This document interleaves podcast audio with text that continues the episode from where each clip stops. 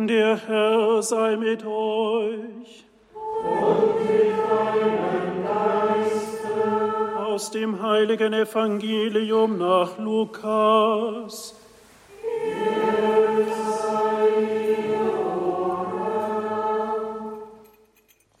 In jenen Tagen erließ Kaiser Augustus den Befehl, alle Bewohner des Reiches in Steuerlisten einzutragen. Dies geschah zum ersten Mal. Damals war Quirinus Statthalter von Syrien. Da ging jeder, um sich eintragen zu lassen in die Stadt. So zog auch Josef von der Stadt Nazareth in Galiläa hinauf nach Judäa in die Stadt Davids, die Bethlehem heißt, denn er war aus dem Geschlechte Davids. Er wollte sich eintragen lassen mit Maria, seiner Verlobten, die ein Kind erwartete. Als sie dort waren, kam für Maria die Zeit ihrer Niederkunft und sie gebar ihren Sohn, den Erstgeborenen. Sie wickelte ihn in Windeln und legte ihn in eine Krippe, weil in der Herberge für sie kein Platz war.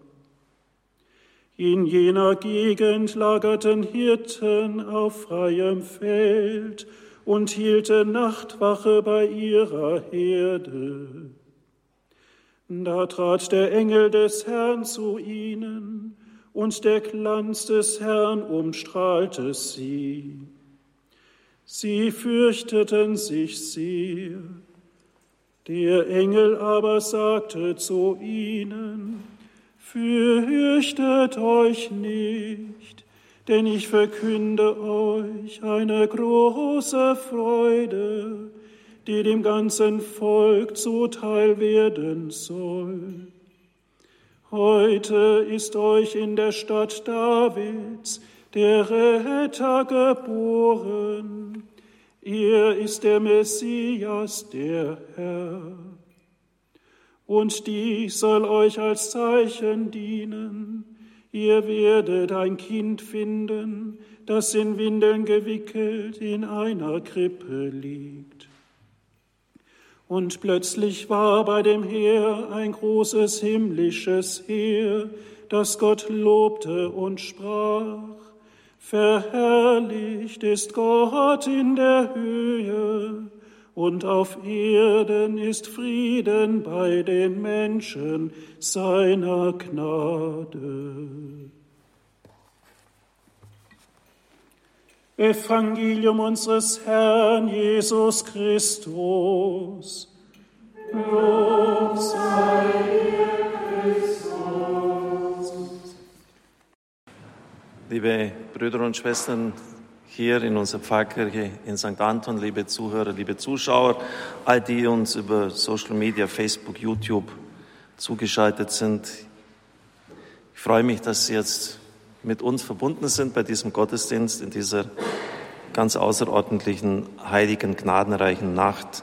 Wir haben das Evangelium gehört und es ist ja auch anschaulich und es wird überall auch dargestellt, das Kind auf Stroh, auf Heu gebettet, in einem Futtertrog, Maria und Josef daneben, die treuherzigen Hirten, die Schafe, drüber der Verkündigungsengel, später dann der Stern, die Sterndeuter, die aus dem Osten kommen. Ja, das ist der Stoff, aus dem die Geschichten so gewoben sind, auch die Legenden. Und Sie haben sicher auch vieles darüber gelesen, was sich da herumrankt. Eine Rahmenhandlung, die, die viel hergibt. Da ist der Begriff, den die Theologen für das, was hier geschehen ist in dieser heiligen Nacht, etwas spröde und es ist schlichtweg das Wort Gnade. Erschienen ist die Gnade Gottes, um uns zu erziehen. Das bezieht sich auf dieses Ereignis der heiligen Nacht. Und früher haben wir das immer auch übersetzt, was der Engel gesagt hat, und Friede auf Erden den Menschen seiner Gnade. Morgen werden wir im Johannesprolog hören, also dem Vorwort für das Johannesevangelium, es ist uns Gnade über Gnade geschenkt worden. Vielleicht können Sie mit diesem Wort wenig anfangen. Das war in früheren Zeiten anders. Ich denke etwa Martin Luther, den hat die Frage vor 500 Jahren umgetrieben, wie bekomme ich einen gnädigen Gott angesichts dessen, dass mein Leben nicht so geradlinig und heil und gut verlaufen ist, einen gnädigen Gott. Diese Frage treibt heute kaum noch jemand um. Und Gnade, das kommt eigentlich fast in einem negativen Kontext vor. Gnade dir Gott. Oder das war, war ein ungnädiger Tod, ein ungnädiges Handeln. Und möge Gott dir Gnade schenken, von mir wirst du keine bekommen.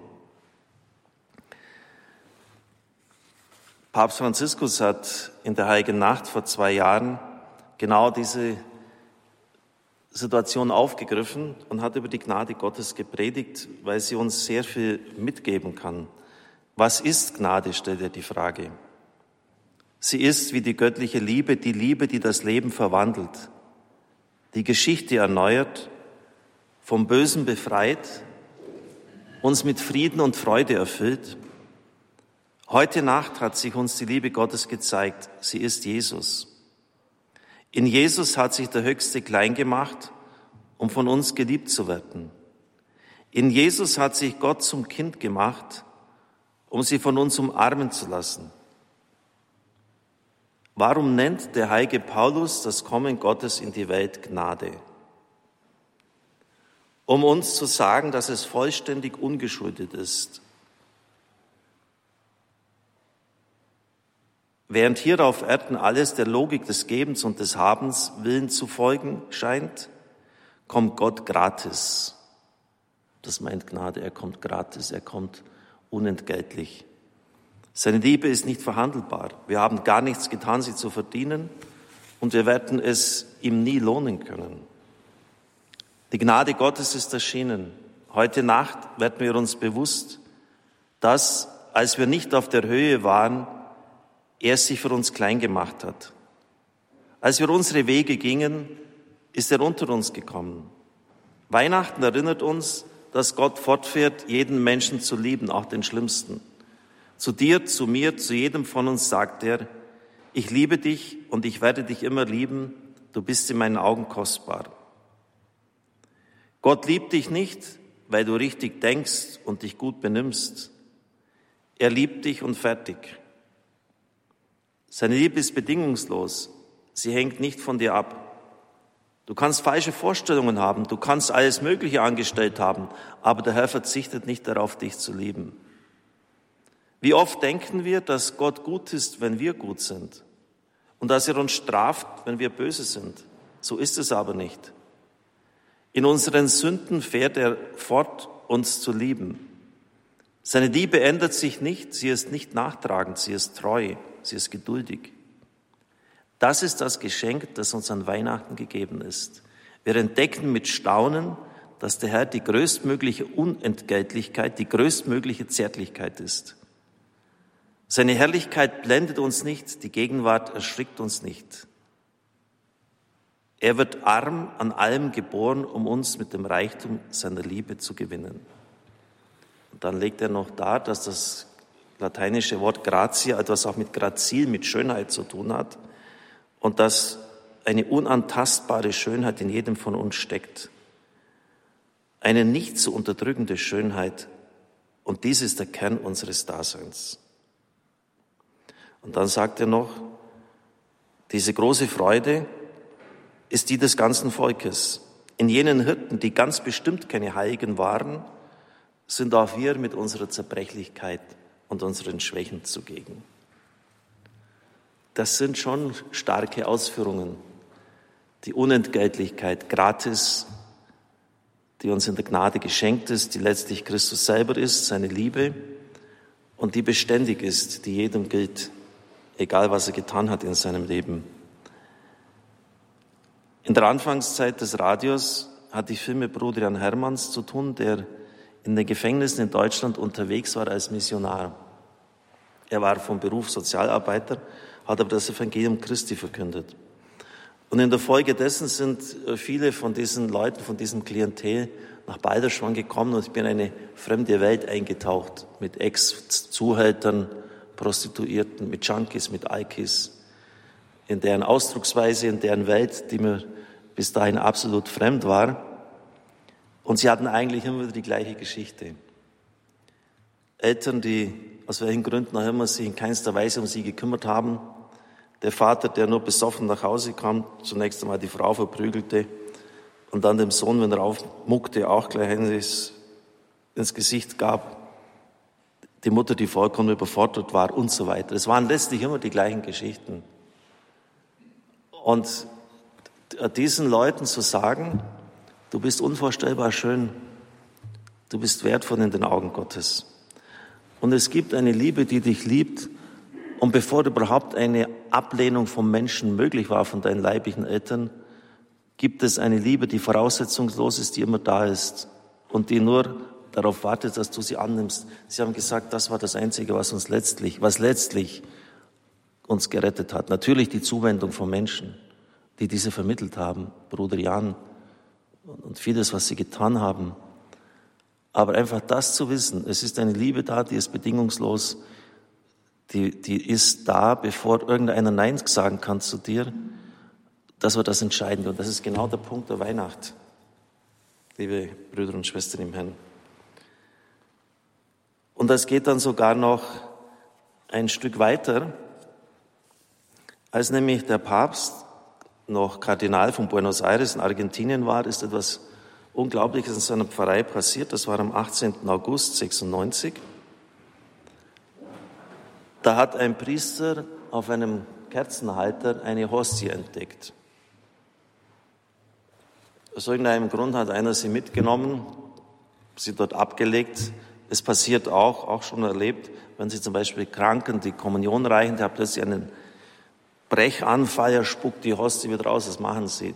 Das wird uns in der Ausbildung beigebracht, was wir zu tun haben. Wir nehmen die Hostie an uns, wir legen sie in Wasser, in eine Schale, stellen das in den Tabernakel hinein, warten, bis das in ein paar Tagen aufgelöst ist. Und dann wird es in ein sogenanntes Sakrarium geschüttet. Das hatten wir auch in unserer Pfarrkirche vor der Renovierung unserer Pfarrei. Das war direkt beim Kruzifix dort hinten. Man hat eine Platte wegtun können. Da hat man das hineingeschüttet. Also im heiligen Ort wird das sozusagen hingegeben, nicht irgendwo draußen verschüttet. Das war ja immerhin der Leib des Herrn. Das hat der Kaplan auch gemacht. Nach acht Tagen schaut er nach, ob er das jetzt wegschütten kann und er stellt fest, dass ganz klar die Struktur eines Fleisches erkennbar. Und Bergoglio ist sehr klug. Er wollte jetzt kein Aufsehen, also nicht gleich eucharistisches Wunder hier und da. Er hat das einfach mal drei Jahre auf sich beruhen lassen. Aber dann ist es ihm doch ein bisschen äh, ungeheuerlich vorgekommen, das Ganze. Und er hat einen, den, den bekanntesten Herzspezialisten der USA in New York das zugeschickt, natürlich nicht sagend, um was es sich handelt. Er sollte das untersuchen. Und der Mann, eine Koryphäe, hat genau das lokalisieren können, woher das kommt. Also wirklich, es muss irgendwie aus einem Menschen stammen, da schon, aber sonst nicht. Es ist das Fragment eines Herzmuskels, der sich in der Wand der linken Herzkammer befindet, in der Nähe der Herzklappen. Dieser Muskel ist verantwortlich für die Kontraktion des Herzens. Und das, das sind die weißen Blutkörperchen äh, zahlreich vorhanden. Das heißt, im Augenblick der Entnahme muss dieser Mensch gelebt haben. Und er muss in einem ganz extremen, das hat man irgendwie feststellen können, Stress sich befunden haben. Wissen Sie, was das heißt? Wissen Sie, welchen Christus wir hier empfangen in der Eucharistie? Das ist nicht der Christus, der im Boot entspannt schläft. Das ist nicht der gerade in Bethanien sich erholt von anstrengenden Missionsreisen. Es ist der Christus, der in absoluter Agonie am Kreuz hängt, der aus seinem Herzen, aus seiner Liebe heraus sich uns schenkt Johannes 13.1, der die Seinen bis zum Äußersten geliebt hat. Bis zum geht nicht mehr. Mehr kann Gott auch nicht geben als seinen einzigen Sohn und das in dieser unvorstellbaren Agonie am Kreuz. Der Arzt schrieb, dieses Herz muss gelitten haben wie jemand, der ganz heftig im Brustbereich geschlagen worden ist. Ich konnte natürlich jetzt nicht das Einzelnen, da, was da passiert ist, aber das, es war ein Mann unter maximalem Stress. Blutgruppe AB, genauso wie das Turiner Grabtuch. Die Kirche ist zu Recht auf diesem Gebiet vorsichtig, aber man sollte auch nicht rationalistisch sein. Es ist, ein, es ist sinnvoll, rational zu sein, aber nicht rationalistisch. Also einfach nur alles jetzt rational wegerklären zu wollen. In Liegnitz hat sich in Polen genau das Gleiche ereignet. Es waren insgesamt drei eucharistische Wunder, die die katholische Kirche in den letzten Jahrzehnten anerkannt hat. Und eines davon war Buenos Aires. Der Papst hat es selbst erlebt. Aber er ist sehr klug vorgegangen, das war auch richtig. Wissen Sie, das, das hängt auch jetzt mit diesem Weihnachtsgeschehen zusammen, gratis. Liebe, die sich ganz hingibt, die nichts zurückhält, die sich nicht abhängig macht, ob Menschen darauf antworten, ob darauf eingehen, die einfach da ist, die für jeden offen steht, egal was er in seinem Leben getan hat. Das ist Gnade, so die Erklärung des Papstes. Die Frage ist nun, was sollen wir tun? Der Papst sagt in seiner Predigt vor zwei Jahren, eine so große Gabe verdient große Dankbarkeit. Die Gabe annehmen bedeutet zu danken. Aber unser Leben verstreicht oft fern von Dankbarkeit. Heute ist der richtige Tag, um uns dem Tabernakel, der Krippe, dem Futtertrog zu nähern, um Danke zu sagen. Danke, einfach mal danken. Was schätzen Sie, wer war der bekannteste Atheist des letzten Jahrhunderts? Einer der bekanntesten, Jean-Paul Sartre. Am 24. Philosoph des Existenzialismus, Dezember 1940, wurde in einem Kriegsgefangenenlager in Trier, bei Trier, ein Weihnachtsspiel aufgeführt. Der Autor ist der gefangene Philosoph und bekannte Atheist Sartre. Er schreibt eine Geschichte, die, wer wörtlich ausführt, die weiteste Einheit zwischen Christen und Ungläubigen zum Ausdruck bringen soll. Das Stück trägt den Titel Bariona und schildert die Not der jüdischen Bevölkerung unter dem Joch der Römerherrschaft. Die Situation ist so aussichtslos, dass Bariona von seinen Landsleuten verlangt, keine Kinder mehr zu zeugen. Ihre Zukunft sei ja doch der sichere Tod. Da kommt das Gerücht auf, in Bethlehem sei ein ganz ungewöhnliches Kind geboren worden. Manche halten es für den ersehnten Messias. Bariona, also Sartre, der sich hier selber hineinbegeben hat, schüttelt den Kopf. Er kann es nicht glauben. Aber tief in seinem Inneren lebt ein Traum. Er sagt, wenn ein Gott für mich Mensch würde, für mich, liebte ich ihn, ihn ganz allein. Es wären Bande des Blutes zwischen ihm und mir. Und für das Danken reichten alle Wege meines Lebens nicht. Das ist ein starker Satz, oder? Das ist, das ist doch wirklich ein Volltreffer.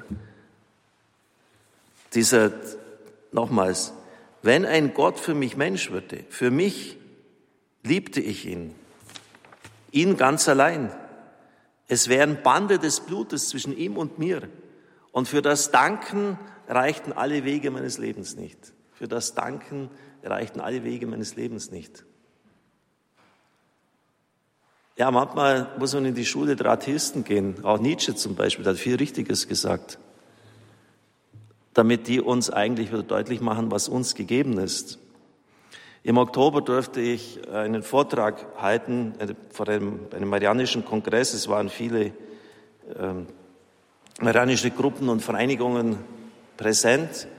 Und meine Vorrednerin war die Professorin Anna Barbara Gelfalkowitz, eine, eine Koryphäe. Sie hielt einen blendenden Vortrag über das Magnificat.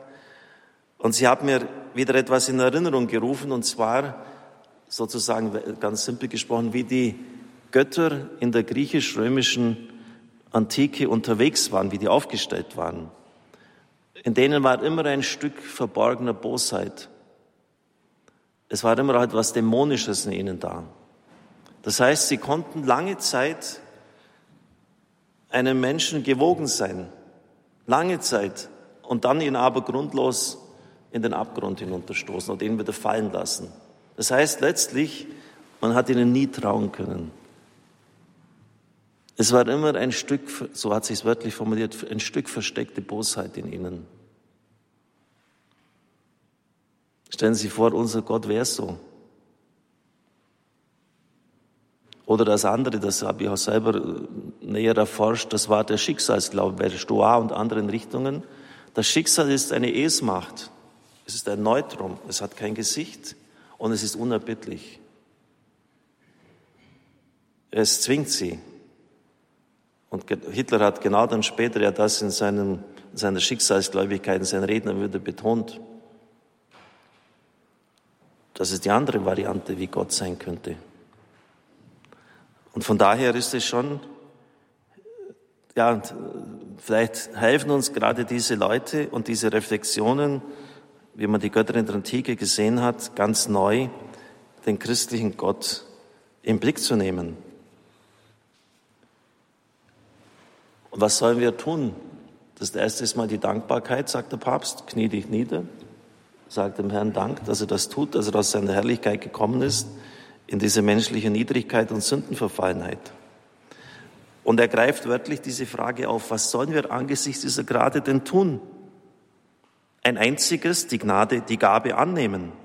Bevor wir auf die Suche nach Gott gehen, lassen wir uns von ihm rufen, der uns als erster ruft.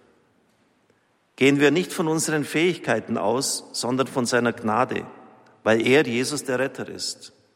Lassen wir unseren Blick auf dem Kind ruhen und lassen wir uns von seiner Zärtlichkeit umhüllen. Wir werden keine Ausreden mehr haben, um uns von ihm nicht lieben zu lassen. Was im Leben schief geht, was in der Kirche nicht funktioniert, was in der Welt nicht in Ordnung ist, wird nicht mehr eine Rechtfertigung sein. Es wird an die zweite Stelle rücken, weil es angesichts der wahnsinnigen Liebe Jesu, einer Liebe, die ganz Sanftmut und Nähe ist, keine Ausreden gibt. Die Frage an Weihnachten lautet, lasse ich mich von Gott lieben? Überlasse ich mich ganz seiner Liebe, die kommt, um mich zu retten? Jesus zeigt es uns heute Nacht. Er hat die Geschichte nicht dadurch geändert, dass er jemanden gezwungen hat oder durch Worte unter Druck gesetzt hat, sondern mit der Gabe seines Lebens. Er hat nicht abgewartet, dass wir gut würden, um uns zu lieben sondern er hat sich unentgeltlich für uns hingegeben. Warten wir, und das ist die Konsequenz dann, die er formuliert, warten auch wir nicht darauf, dass der Nächste Recht schaffen wird, um ihm Gutes zu tun. Warten wir nicht darauf, dass die Kirche vollkommen ist, um uns in ihr zu engagieren, um sie zu lieben. Warten wir nicht darauf, bis der andere besser wird, um ihn zu achten und ihn zu respektieren. Fangen wir an. Das ist es, die Gabe der Gnade anzunehmen. Und die Heiligkeit ist nichts anderes, als diese Unentgeltlichkeit zu bewahren. Verstehen Sie, was jetzt der, der Clou ist sozusagen? Mach's wie Gott. Er hat auch keine Bedingungen gestellt. Ihr müsst zuerst mal das und das erfüllen, dann komme ich erst. Und da muss erstmal in der Kirche das sich ändern, bevor ich mich dort in diesem Haufen wieder einbringe. Oder in der Welt muss da und da, die, ich stelle mir die Bedingungen und dann überlege ich es mir gnädig, ob ich mich einbringe. Und mal es unentgeltlich, also ohne Hintergedanken. Tu einfach das Gute, das Richtige, was jetzt dran ist. Begründung, weil sie ja auch so getan hat. Und dann, das, das ist Gnade. Und dann geben Sie diese Gnade auch weiter. Setzen Sie dem anderen keine Bedingungen. Sie wissen ganz genau, wovon ich jetzt spreche, wenn Sie in Leben schauen. Sie wissen es ganz genau. Amen.